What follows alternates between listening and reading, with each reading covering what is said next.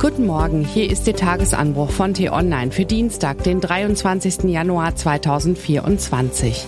Was heute wichtig ist. Eine Hiobsbotschaft für die Ukraine. In den USA wird ein kritisches Ukraine-Paket blockiert. Das Weiße Haus warnt vor einer Katastrophe. Doch auch Europa und Deutschland helfen Kiew nicht so, wie sie könnten. Geschrieben von Daniel Mützel, politischer Reporter bei T-Online am Mikrofon ist heute Ivi Strüving. Wir sind düstere Schlagzeilen aus der Ukraine seit ein paar Monaten gewohnt. Mit dem gescheiterten Gegenstoß der Ukrainer 2023 hat der Kreml wieder die Initiative übernommen. Die Winteroffensive der Russen setzt Kiew stark unter Druck und verschleißt die knapper werdenden ukrainischen Reserven. Die Ukraine stemmt sich mit aller Macht dagegen und versucht an mehreren Stellen Frontdurchbrüche der Russen zu verhindern. Aber, so sagte der Politologe Herfried Münkler neulich, sie wehrt sich mit einem Arm auf dem Rücken gebunden. Gemeint war das vom Westen auferlegte Verbot, dass die Ukraine keine Militärbasen in Russland angreifen dürfe, von denen aus sie beschossen wird. Auch jenseits solcher operativen Tabus kämpft Kiew seit zwei Jahren mit einem Handicap. Der Angreifer mobilisiert nach innenpolitischem Belieben Ressourcen, während der Angegriffene stets aufs neue Nachschub bei seinen westlichen Partnern erbetteln muss, um nicht unterzugehen. Das klappt mal besser, mal schlechter. Aktuell klappt es überhaupt nicht. Hält das Zögern des Westens an, könnte der ukrainischen Armee eine Katastrophe drohen. Wie dünn die Luft für die ukrainischen Truppen gerade wird, zeigt eine Geheimrunde zur Ukraine-Unterstützung, die kürzlich im Weißen Haus stattfand. Wie der US-Sender NBC berichtet, informierten zwei Spitzenberater von Präsident Biden die anwesenden Republikaner, dass Russland den Krieg binnen Wochen oder Monaten gewinnen könnte, sollte der Kongress ein neues Waffenpaket weiter blockieren. Demnach blieben der Ukraine nur noch wenige Wochen, bevor kritische Ressourcen bei der Artillerie und der Luftverteidigung erschöpft sind, mit drastischen Folgen für die Dynamik auf dem Schlachtfeld. Der radikale America First Flügel der Republikaner nimmt die Ukraine immer skrupelloser in Geiselhaft, um innenpolitisch zu punkten. Doch es wäre bequem, das momentane Versagen des Westens alleine den USA anzulasten. Auch die EU hat Lieferzusagen gerissen. Von der versprochenen Millionen Artilleriegranaten bis März haben die Europäer nur rund 300.000 geliefert. Die Ukraine wehrt sich mit fast erschöpften Arsenalen und unter hohem Blutzoll gegen eine unersättliche russische Feuerwalze. Sollte die freie Ukraine zerfallen, weil der Westen nicht fähig war, seine Industrie auf Vordermann zu bringen, wäre das ein Scheitern historischen Ausmaßes.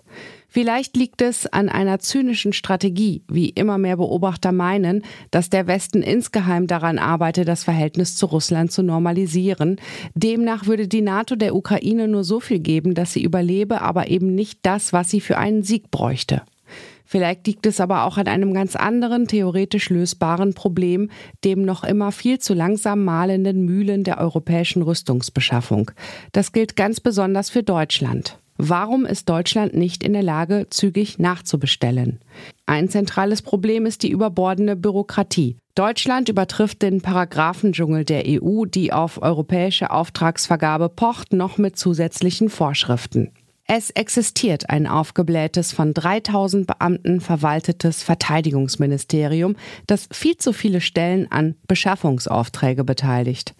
Es ist die Krux einer aufgeblähten Bürokratie. Sie zurückzubauen bedeutet nicht nur Paragraphen zu löschen, sondern auch Menschen zu entmachten, die über diese Paragraphen wachen. Niemand verliert gerne Einfluss und so bleibt alles beim Alten. Immerhin ein Mann hat dem Bürokratiesumpf im Militärwesen den Kampf angesagt. Verteidigungsminister und SPD-Kanzlerkandidat der Herzen Boris Pistorius. Der Minister setzt vor allem auf schneidige Auftritte, um zu belegen, dass die Zeitenwende in der Rüstungsbeschaffung dank ihm nun endlich im Gange ist. Wir geben richtig Gas, erklärte Pistorius im Staccato am Sonntagabend im ZDF Heute Journal. Im selben Interview sagte Pistorius, gleichzeitig gehört dazu, sich einzugestehen, wir können schneller bestellen, aber der zweite Schritt ist, die Industrie muss schneller produzieren. Den Rüstungsfirmen die Schuld für die fehlenden Produktionskapazitäten zuzuschieben, ist zu einfach. Aber das genau braucht die Industrie, um ihre Produktion auszuweiten. Planungssicherheit. All das nützt der Ukraine in den nächsten Wochen und Monaten natürlich gar nichts. Um ein Schreckensszenario zu verhindern, kommt es, wie seit Beginn der Invasion, vor allem auf die Amerikaner an. Das 60 Milliarden Paket, das kommt oder nicht kommt, könnte Europa nicht ersetzen und Deutschland schon gar nicht. Zu lange wurde geschlafen, verzögert, ausgeblendet. Sollte im Herbst der neue US-Präsident Donald Trump heißen, könnte in Deutschland eine zweite Zeitenwende vonnöten sein.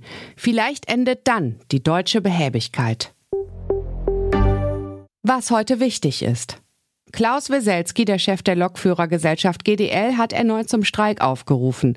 Ab Dienstag 18 Uhr sollen Beschäftigte im Güterverkehr die Arbeit aussetzen. Ab Mittwochmorgen um 2 Uhr folgt der Personenverkehr. Sechs Tage soll der Ausstand dauern. Damit steht die Deutsche Bahn vor dem längsten Streik ihrer Geschichte. Und im US-Bundesstaat New Hampshire tritt heute die letzte verbliebene Kandidatin Nikki Haley bei den Vorwahlen der Republikaner gegen Donald Trump an. Das war der T-Online-Tagesanbruch, produziert vom Podcast Radio Detektor FM. Immer um kurz nach sechs am Morgen zum Start in den Tag. Vielen Dank fürs Zuhören. Bis morgen und tschüss.